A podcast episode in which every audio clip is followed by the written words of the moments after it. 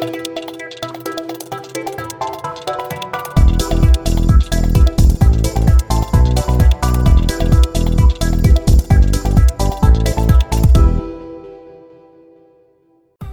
voici de nouveau ensemble, chers auditeurs, chères auditrices, pour une nouvelle émission un peu spéciale car nous l'avons enregistrée à distance et préparée depuis chez nous. Notre sujet aujourd'hui, car il nous semblait impensable de ne pas y consacrer une émission. La pandémie du Covid-19 et le confinement.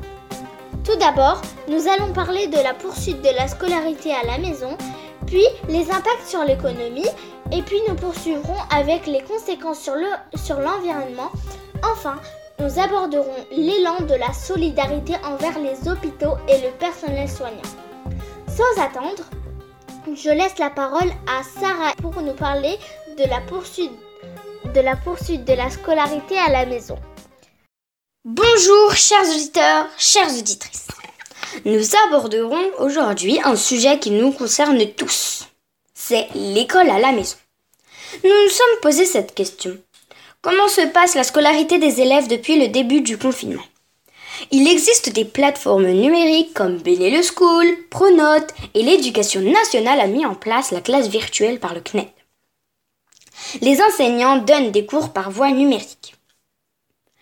Ils font également des exercices et des contrôles en ligne. En revanche, il peut y avoir des inconvénients. Par exemple, il y en a qui n'ont pas d'ordinateur, d'imprimante ou même une bonne connexion Internet. En plus, il y a trop de monde sur les plateformes et elles bug. Pour conclure, la classe à la maison doit se passer comme une journée d'école normale. Nous avons recueilli le témoignage de plusieurs élèves de CM2 de l'école élémentaire Balzac de Tremblay en France. Écoutons-les. Moi, je suis contre l'école à distance car euh, l'école à distance, moi, quand je suis chez moi, personnellement, j'ai plus de mal à, à m'habituer à ça, à être un peu plus sérieux. Vous voyez ce que je veux dire, quoi. Donc, moi, je suis personnellement, hein, c'est vraiment personnel, mais moi, je suis contre.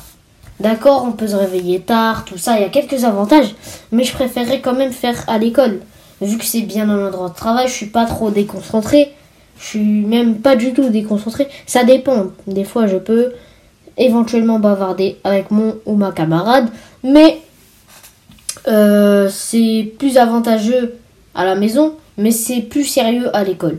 Donc je préfère, je préfère vraiment faire ça à l'école. Je suis pour l'école avec Internet, car on travaille à la maison. On peut faire des pauses, on fait plus de petits jeux comme exercice, c'est plus facile de travailler avec Internet. En plus, je travaille avec un ordinateur. La maîtresse peut nous corriger à distance. Ça nous rend plus autonomes. C'est plus drôle de travailler à la maison. Voilà pourquoi je suis pour l'école avec Internet. Bonjour à tous. J'espère que vous allez bien. Aujourd'hui, je suis là pour vous donner mon avis sur l'école à la maison. Il y a des avantages, mais surtout des inconvénients.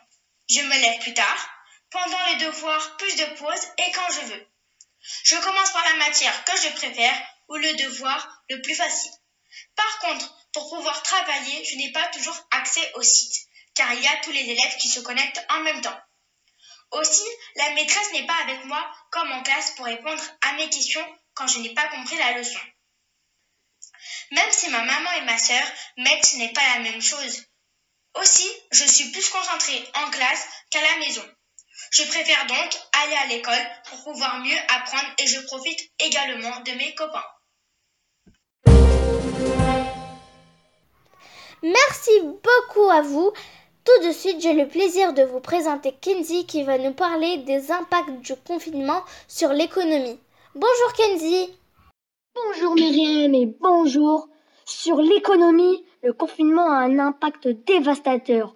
Les perdants sont les grandes sociétés du CAC 40 les importateurs et exportateurs, les sociétés pétrolières comme Total.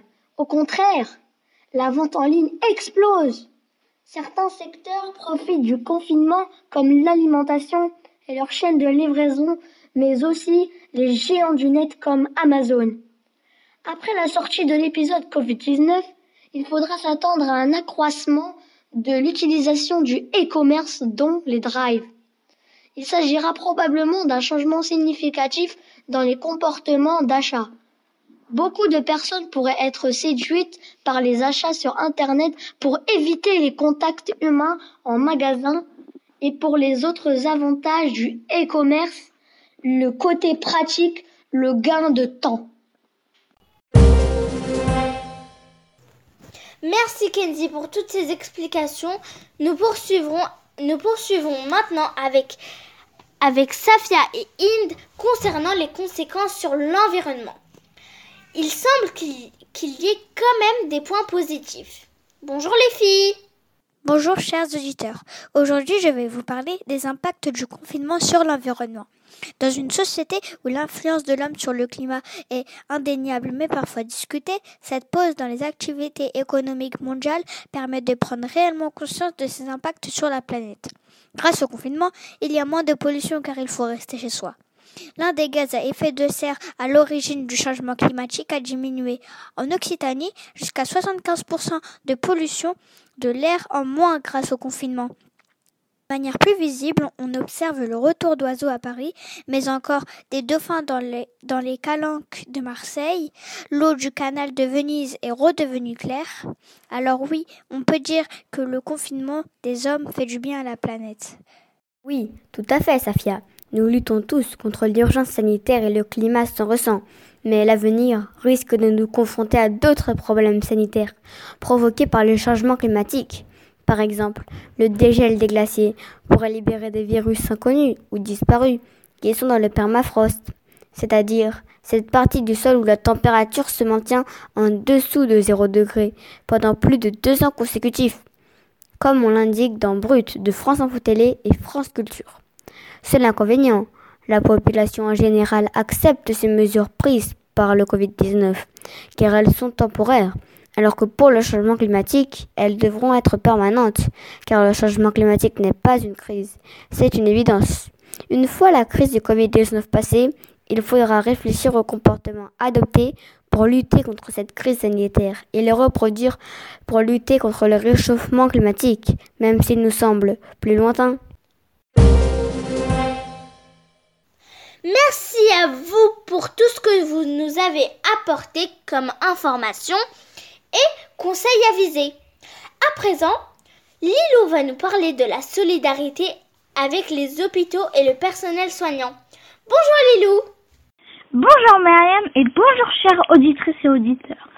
La solidarité pour aider les hôpitaux et la recherche s'organise un peu partout. Tout le monde se rend compte en ce moment de l'importance du rôle des personnels soignants dans notre société.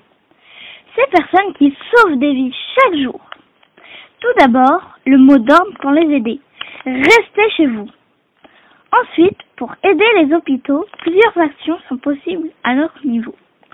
Le don du sang pour répondre aux besoins, les dons de masques et de gants si vous en avez, mais aussi les dons d'argent pour, soutenir la recherche contre ce coronavirus.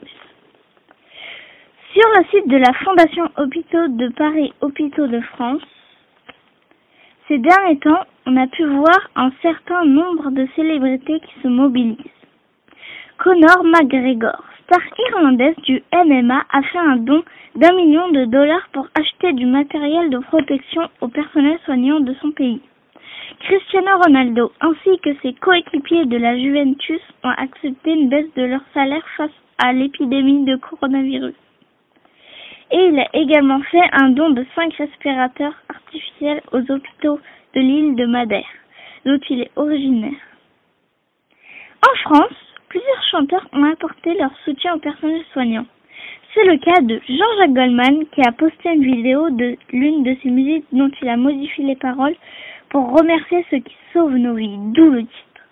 Morceau qu'on écoute tout de suite.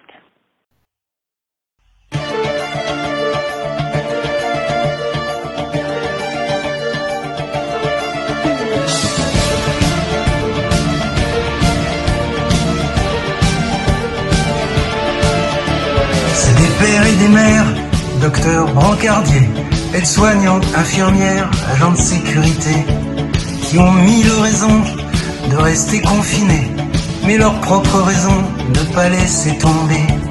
Ils nous donnent du temps, du talent et du cœur, oubliant la fatigue, la peur, les heures, et loin des beaux discours, des grandes théories, à leur tâche chaque jour, sans même attendre un merci. Ils sauvent des vies.